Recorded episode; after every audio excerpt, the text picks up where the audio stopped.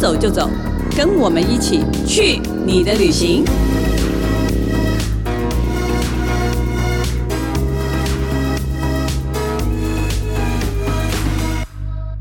大家好，这是静好听与静周刊共同制作播出的节目，我是静周刊美食旅游组的副总编辑林义君。今天呢，要来跟大家聊聊的是关于台湾的奇幻祭典。嗯，我必须说啊，这个主题其实我们一直很想要，就是跟大家讨论，因为大家都知道嘛，就是我们虽然是美食旅游组，可是呢，我们常常出国或是到很多地方去拍，比如说日本有睡魔祭，比如说西班牙有番茄节，就这些东西虽然是比较偏民俗或是偏比较文化的东西，可是它其实是一个很有趣的一个旅游重点。那我们也觉得台湾其实也有这样子的东西，所以我们这次呢，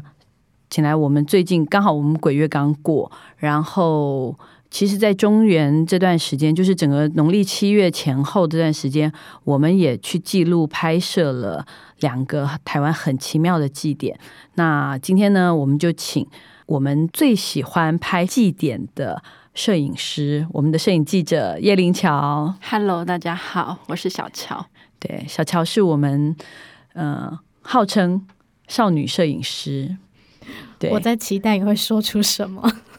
我不敢说出什么，我怕被他打。好，另外一位是经常跟叶灵桥搭档出去采访，最常与他搭档出去采访，两个人在旅途中不停的吵架的尤选如。Hello，大家好，不要说出来，不要把这件事说出来。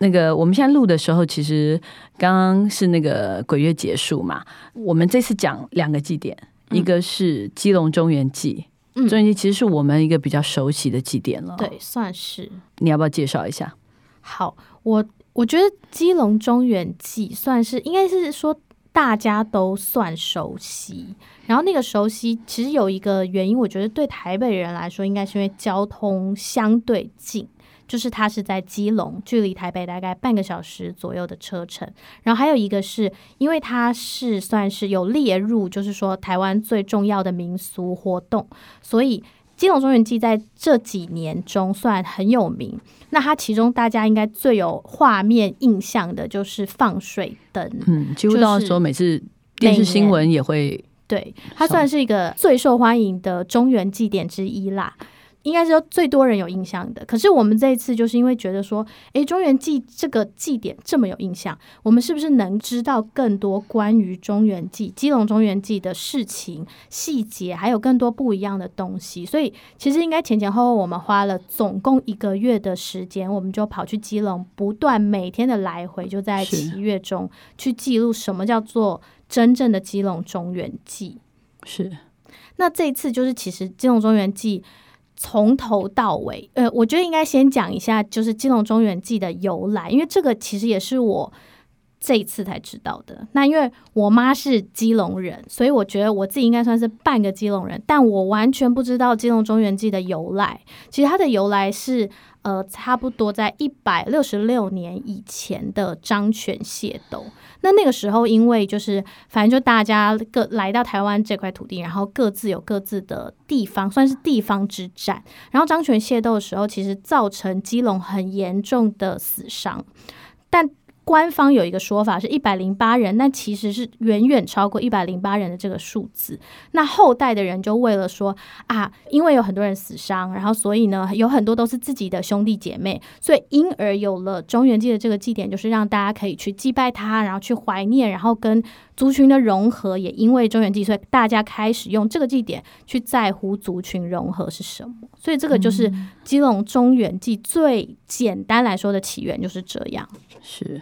那这个中原会它有什么样的内容？就是是跟别的地方的中原不太一样的吗？其实基隆中原，呃，我们就是如果用他们专业的说法，就是说是全台湾保存的科仪最完整。科仪的意思就是说道教的仪式，所有的仪式都完整保留。那今年为什么？就是我们特别去记录这件事，为什么在今年？然后今年有什么特别？其实是因为今年因为疫情的关系。那往年我们看到金龙中原，它都很热闹啊，放水灯游行啊，然后各式各样的队伍，画面非常非常的就是眼花缭乱这样。可是今年的金龙中原祭，因为疫情的关系，全部都缩减，就变成它只剩下最简单、最简单的科仪，然后透过科仪去。保持一个就是慎终追远的精神，然后还有大家了解真正这块土地上发生的事情，所以这就是我们这次让它原应该算是原始记录的一个最重要的目的。那可以简单讲一下它的刻意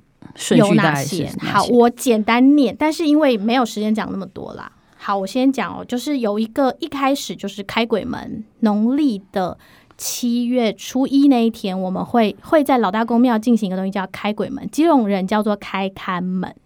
然后再来就是树登高，就是意思就是说发路上邀请函，就是说，哎，各位在呃孤魂野鬼在陆地上的看到树登高，就是一个简单来说，就一个竹子高高的挂起，就表示说大家可以准备来吃好料了。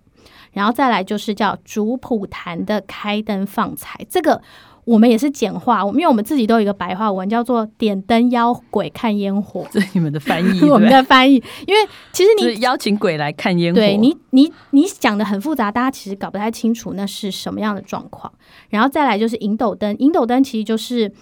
呃求各姓氏，基隆有十五大姓，十五姓氏，然后祈求他们的非常平安健康。然后在这个引斗灯的过程呢，会有正头，正头就是因为以前曾经有张权械斗嘛，所以希望就是。正头的拼场代替打破头的概念，然后接着头代替拳头，对，接着就是放水灯，就是在七月十四号这一天的深夜就会进行放水灯，这个就是水上的邀请函，就是路上放一遍邀请函，水上再放一遍邀请函，然后再来就是隔天中原那一天就是普渡，就是请鬼吃半桌啦，简单来说就这样，然后。吃完半桌之后，那一天的深夜会有一个跳钟馗。跳钟馗，我们的翻译叫做赶走 OK，赶走 OK，这个也是等下会特别解释。然后到了农历的八月初一，就是比一般的其他县市晚一天，就是会关鬼门，就是关我那天还很疑惑，因为你们说那天要去拍的时候，说不是已经关了吗？对，基隆晚别人一天。对，我们说为什么会晚别人？这可以。可以这样子自由决定的吗？那就基隆人就是这么有博爱精神啊！希望大家再多吃一天，多给他们一点时间，然后再给他一点弹性。我以为是就是让他赶路，就是对对对，可以比较晚回来这样。嗯，这个真的蛮有趣。这用白话文解释完以后，我觉得整个比较好懂哎。不然的话，我们光看这个就是他的文字，我们真的不太知道什么意思。对，因为。其实说真的，道教的科仪是非常非常复杂，包括每一次祭典的过程到底在干嘛，我们也是现场一直问、一直问、一直问，才想办法搞懂大概一两成左右。对，所以这次中原祭，其实我在众多科仪中，就刚刚念的那一串里头，有挑出三个大重点，做非常简单的介绍。一个是放水灯，放水灯大家都知道嘛，其实放水灯就是发水上邀请函。那今年的。放水灯，像刚刚我们有说，就是说一切都从简，所以我们从游行开始，就是只有个性式，就是以基隆是以宗亲会为代表去办这个。办这个中原祭，那今年就是非常非常简单，就是个性式的水灯全部出来，然后在晚上将近十点钟左右的时候，到了基隆的八斗子的望海巷，然后每一个姓氏在这个时候，他们都会，尤其是主谱的姓氏，主谱的意思就是说那一年的主要普渡者。然后主普姓氏就会把他们的水灯做的比较大、比较豪华、比较绚丽一点，然后他们就会在大概晚上十点的时候，请救难队帮他们推这个水灯出去。那传说中是说推越越远，水灯自然的放越远，就可以祈福啊、平安啊，反正就是对大家好一点。可是今年的浪非常非常的大。我们去现场看的时候，那天是非常恐怖的，因为今年的水灯头水金融这边叫水灯头，水灯头大概有三十多座左右，然后全部推出去。其实我记得每一座水灯推出去都大概推两米，海上就两米，它就会很快被浪打回来。那基隆那边的习俗，像最近。最近这几年，就是你大家知道，水灯其实做的像一个房子一样，嗯，然后房子的底部会放一个，就是像浮呃浮力，有时候是竹片，那过去有一段很长一段时间是保利龙，所以放那个东西，然后浮出去，然后在第一座主普灯浮出去的时候，望海巷会放很绚丽的烟火，然后那个烟火大概会放个三到五分钟，我觉得那一刻就是那种好像人人阳间阴间同时存在那一刻，可是你会觉得说。哇！我竟然可以看到一个很神奇，就是海上有一艘大船燃烧中，然后周围满满都是人，然后远方有烟火很绚丽的放出来，所以。放水灯的仪式其实就是很刚刚讲的很简单，就是我们发送一个海上的邀请函。可是因为它结合了很多人间的东西，比如说我们要把房子那个水上的那个建筑盖得很漂亮，然后大家共同去很尊敬的精神去完成那个仪式。所以当时我们看到那个画面的时候，其实那种感觉是很感动。嗯，真的，这个蛮有趣的，这个画很有画面感哈。嗯，很刺激，刺激，刺激，可以说是很刺激。嗯。因为今年的天气非常不好，台风才刚结束，所以其实很多救难队员他们在放水灯出去的时候都有受伤。嗯，我觉得这好像也不能说是迷信，可是真的是今年确实是一个不比较不好的年，可以这么说啦。对。那另外一个，我觉得我们可以再讲另第二个东西，就是刚刚讲到请鬼吃板豆这个东西，就是普渡。那基隆的普渡有一个比较不一样的地方，就是基隆有法国公墓嘛。那以前也曾经有日军来，所以基隆的普渡你可以看到一个东西，就是有法有日，就是可以可以拜那个法国法国面包，也可以拜寿司味增汤，也可以拜红酒。那当然传统的我们要的那些东西都还是有。好世界大同。对，所以其实基隆的普渡，呃，简单来说，今年的东西是有三连桌。那个三连桌其实就是摆满，你可以想象想象到，在一个大庙前面，然后摆了长长的三排桌子，然后那三排桌子上面呢，就是有各式各样，呃，因为我们现在比较简单，我们用米雕雕成各种，比如说海鲜啊，然后什么猪啊、鸭啊，各式各样有的没有东西，那个东西叫看身，就是意思就是说，你看它。怎么制作？然后用传统的方式做的很精彩，很很就是应该是说很多 detail 可以看。然后可是你仔细去看每一个东西，包括刚刚有讲有法国、有日本、有各式各样的菜肴，然后甚至里面还有一个东西是用九龙碗跟九龙碟，那个象征说皇帝在花园请客。因为九龙碗、九龙碟的那一桌周边还会放上四个角，还会放上呃花篮，象征就是说皇上在花园请客，意思就是说请好兄弟，我用。最盛大的宴会去招待你，那我觉得最有趣的一个点是，我们今年都觉得最有趣的点是，反正你就是那个桌子吃吃吃吃到最后最末会有一碗空心菜汤。哦，那个我记得。那个空心菜汤叫什么意思？小乔小乔可以介绍，就是有心请你，无心留你，吃饱请走，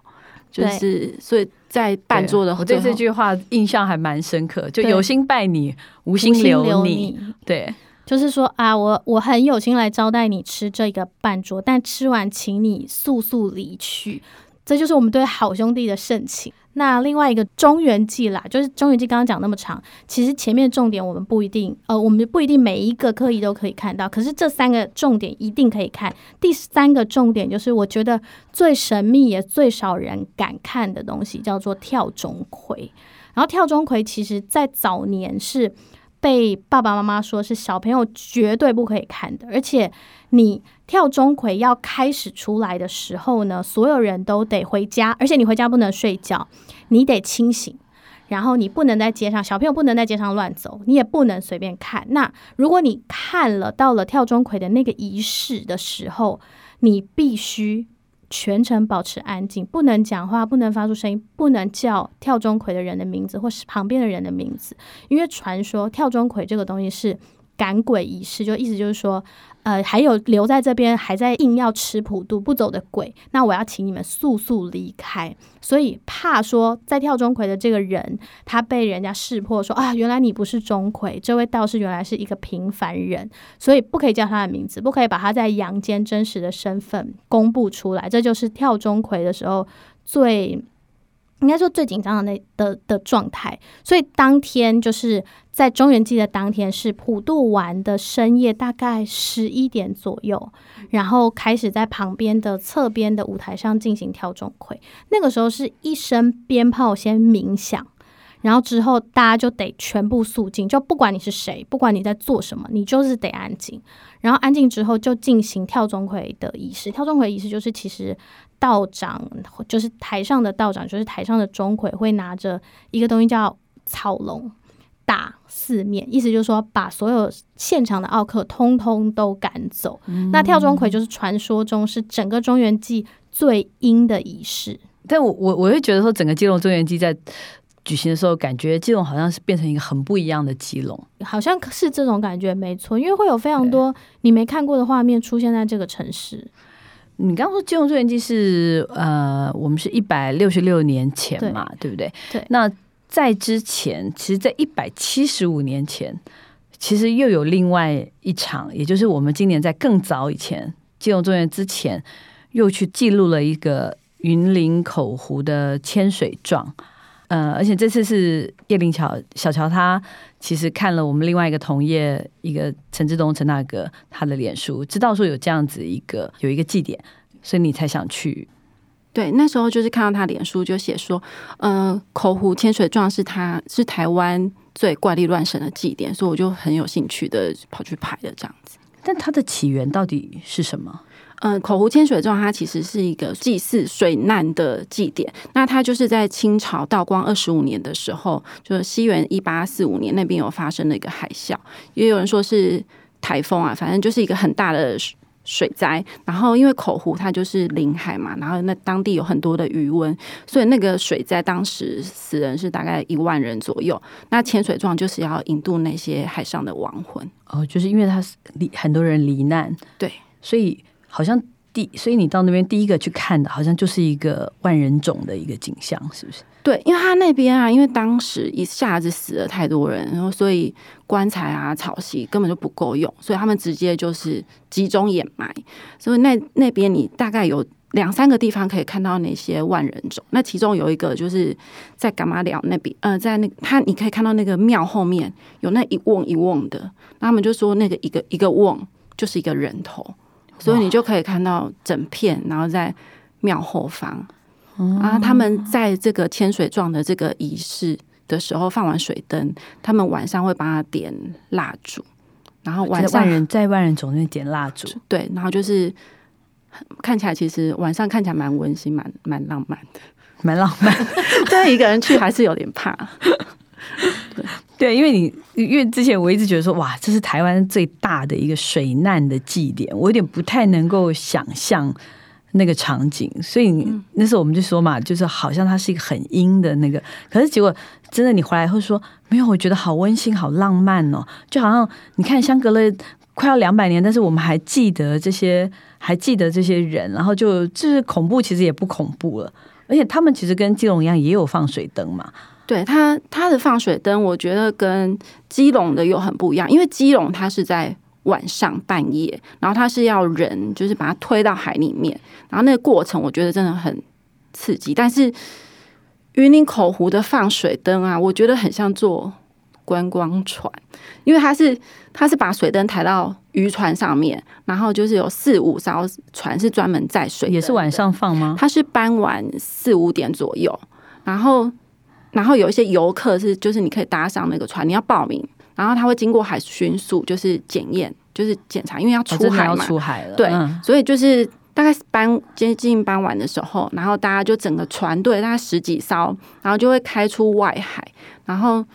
我的场面还蛮浩大的。对，然后沿路就是一直。放冲天炮啊，然后烟火啊，然后整个就烟雾弥漫了，你就觉得好像，我觉得我好像看到那个孔明借箭，就是感觉，然后背影 又是三国，就对 对，然后背影又是夕阳，所以就觉得整个非常的漂亮。然后它最后它中间就是船开到外海的时候，它有个定点，然后它就会集中所有的船，然后串联成一排，然后统一的把水灯就是燃烧了之后，然后就把它放到水面，然后那个时候其实。非常漂亮，因为那天的光线很好，然后水面就是蓝色的，然后你就觉得哇，我觉得也是一个游船的概念，就是 整个我看完就觉得跟基跟我去参加基隆放水灯感觉非常的不一样。所以这边是呃壮观但是温馨版的放水灯。我想到就是千水撞这个东西，好像只有这边有哎，这到底是一个什么样的仪式啊？千水状是台湾道教的仪式，那其实水状各地都有。但是口湖千水状它是最盛大的，它大概每年它就是每年的农历六月七号跟八号，它会举行千水状，然后它大概一次就是会在马路的两旁。就是大概会有四五千只，就是整个画面是很壮观，然后是最盛大的。六月七号、八号是不是因为其实那两天水难？它是对，所以其实它不是在农历七月，其实它是农历七月之前。对，它是农历的六月七号，它不是因为中原，然后纯粹就是纪念当初的这个事件，就是对，它是因为就当时的那个水难的关系，嗯。所以它这个上中下层，你刚刚说总共有十二尊人偶。对，就是讲一下水状，水状它就是用竹架子，然后加纸糊的一个圆柱体。那它就是有三层，就上中下三层。那最下层就是有牛头马面，然后七爷八爷，然后中层的人偶是。三神土地跟文武判官，然后最上层就是会有观音跟善男信女，然后它就是代表说我们人死后啊，要经过一层一层的审判，然后看你这辈子做了多少好事坏事，下辈子就是决定要去哪边投胎啊。然后他就是利用千水状来引渡这一些亡魂。嗯，所以你现场有看到那个道长在做这个起状的这个仪式。对，就我觉得这个蛮蛮神奇的，因为千水状之后，你人会被附身。然后去之前，我同事看那个影片啊，他就想说这是不是人在演的？嗯，那我去了现场，我觉得真的太真实了，因为道长他会先先先做法，然后做法之后呢，他就会开放现场所有的民众，你只要想要千水状的人，你都可以靠进来，然后你就是手搭着水状。然后就是转圈、转圈、转圈这样子，他没有限定说就是谁会被附身，这就是可能你跟那个灵魂上的磁场比较接近，你可能就会被附身。然后你就会看到有一个人突然神色大变，然后整个就开始乱跑、乱跳，然后就拿着那个水状那个竹竿，然后一直乱打、乱打，然后最后他就是会冲到万善爷庙里面，然后可能就是去跟。呃，万善也可能讲讲一些他想要表达的话，他就是借着我们人体，然后去附身去讲他想讲的，然后去接受这个法会的超度，这样，所以就完全是不可控的，对。一个听起来真的还还蛮惊悚的，嗯，蛮有，但拍起来其实我对，因为我们有做一个影片嘛，拍起来还好。现场看其实蛮不可思议的，因为他的那个力道，你真的会觉得那就不是人类的正常的反应跟那种逻辑。他一个像我拍我我其中就是我就是跟一个人嘛，然后他那个男生很壮，但是他一被附身之后啊，哇，四五个人都抓不住，然后就一直跳，一直跳，一直跳，然后就跳到庙里面去。嗯。所以这个真的不太可能是演出来的，就是很自然的，他就变成这样子的。对，而且他们就是被附身完之后，他们就说他们其实中间的过程他们都不记得，完全都失忆。嗯，对，就是他只有记得他去签，然后再醒来，他就已经在庙里面，然后每个人都觉得很累。这样，那你看完你这样记录完整场这个千水庄的活动，你有什么感觉？其实我是觉得蛮温馨的，因为。他在千水状的旁边，他准备了什么衣服啊、鞋子啊、脸盆，他就是要让这些人可以呃回来，然后穿的换上新衣服，然后穿的漂漂亮亮、干净这样。然后，而且我听说，其实整个过程去之前，人家说很阴嘛，然后我找同事去，同事都不敢去。然后后来我去，我感觉我觉得一点都不觉得，可能就当地就是说，因为日本不是有发生三一海啸。然后他说，现在就是日本东北大学，他们已经连续来五年都来考察。然后就是说，因为我们这边整个有请，就是有盖庙，然后让这边整个就是很平静。那他们日本发生海啸之后啊，因为福岛那边现在也没有什么人敢去，因为听说蛮常看到一些鬼魂在外面游荡，所以他们就有来这边学习我们是怎么安抚这些亡魂来考。察嗯我们如何对让就是这一百多年都平安的度过。对，他就说就很好奇，为什么我们这边可以有一种很欢乐啊？大家就等把它像祭典那样，所以他们来学习我们是怎么安度这些亡魂。所以，嗯，我觉得台湾各地其实真的是很多，就是像云林千水上这种我们不太熟悉的，或者像基隆中原记这种，呃，大家已经比较熟悉，可是我们可能还没有，还是不知道它里面有一些比较特别的一些科仪呀，或者说有一些内涵的意义，或我觉得其实这个台湾其实很值得，就是好好的继续保留我们这些原本它该有的仪式。那或许吧，就是将来也是，它也是一个吸引观光客来，就是看我们到底就是这块土地上曾经发生，因为它其实都是在纪念这个土地上曾经发生的事情嘛，不管是张权械斗，还是我们曾经发生过的灾难，就是留给后人的，其实它反而变成一个很温馨的对，一个事种情。醒思。对对对对，OK，那我们今天就介绍到这边。那待会呢，我们还有一个伴手礼的开箱单元，是非常非常呼应我们今天的祭典主题的。等一下再回来。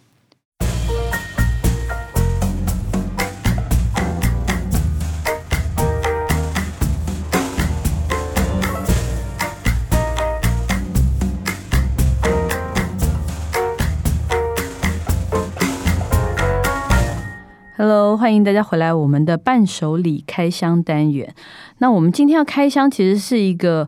呼应我们台湾祭典主题。第一个，我来，我们请玄如来介绍。今天要讲的是只有今年才有的一种一款为了二零二零年打造的特别款的乖乖，然后这个乖乖是基隆市文化局做的。然后，因为我们现场有拿来啦，就是可以听一下，真的有这个乖乖的声音。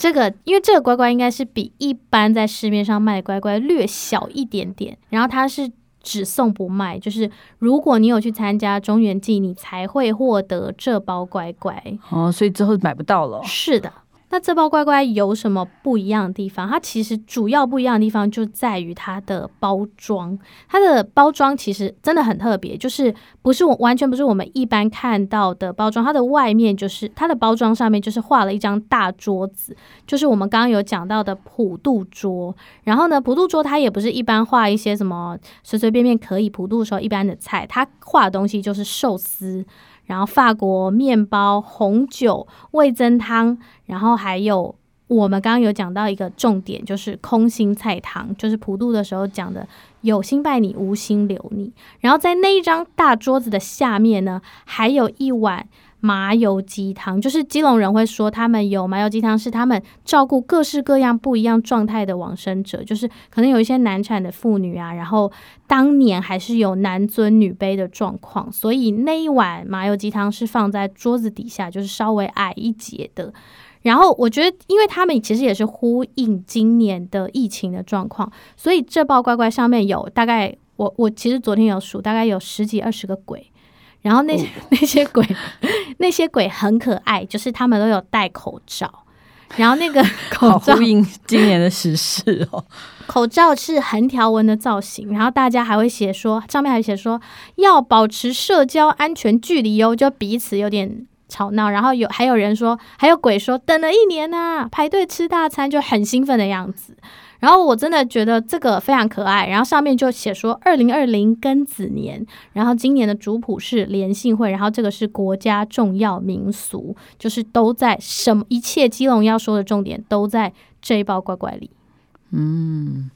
还不错，这个蛮好玩的。如果有机会，如果已经去过那个祭典的人，可能都会拿到，应该也都舍不得打开来吃。就是供在那啊，对，应该就是供在各台电脑的旁边，可能会比平常版本更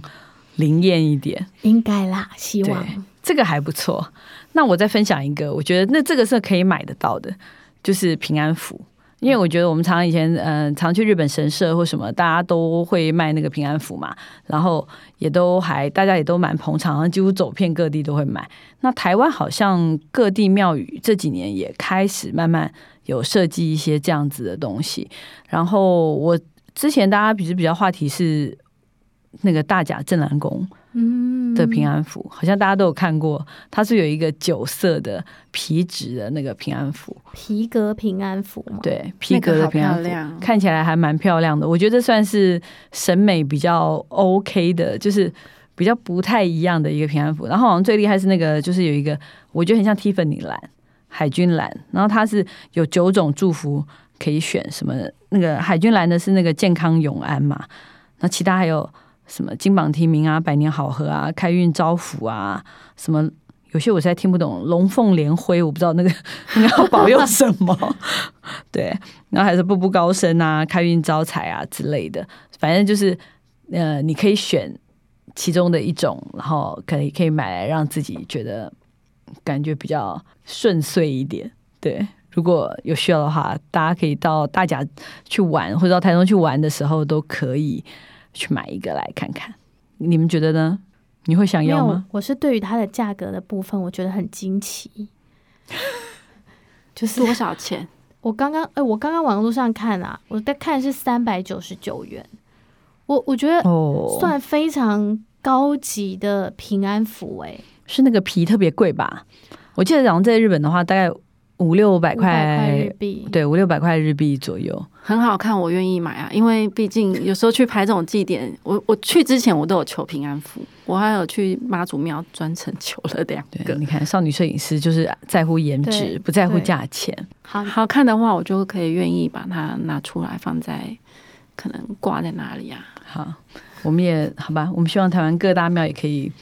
多多加强这方面的对这方面的文创实力，但希望价格稍微再低一点。是的，好，希望大家喜欢我们今天的节目。如果想知道更多的旅游资讯，欢迎关注我们静时旅的 FB、YouTube 频道或者是静周刊的网站。感谢大家的收听，也请持续锁定由静好听与静周刊共同制作播出的《去你的旅行》。我们下次见，拜拜，拜。拜，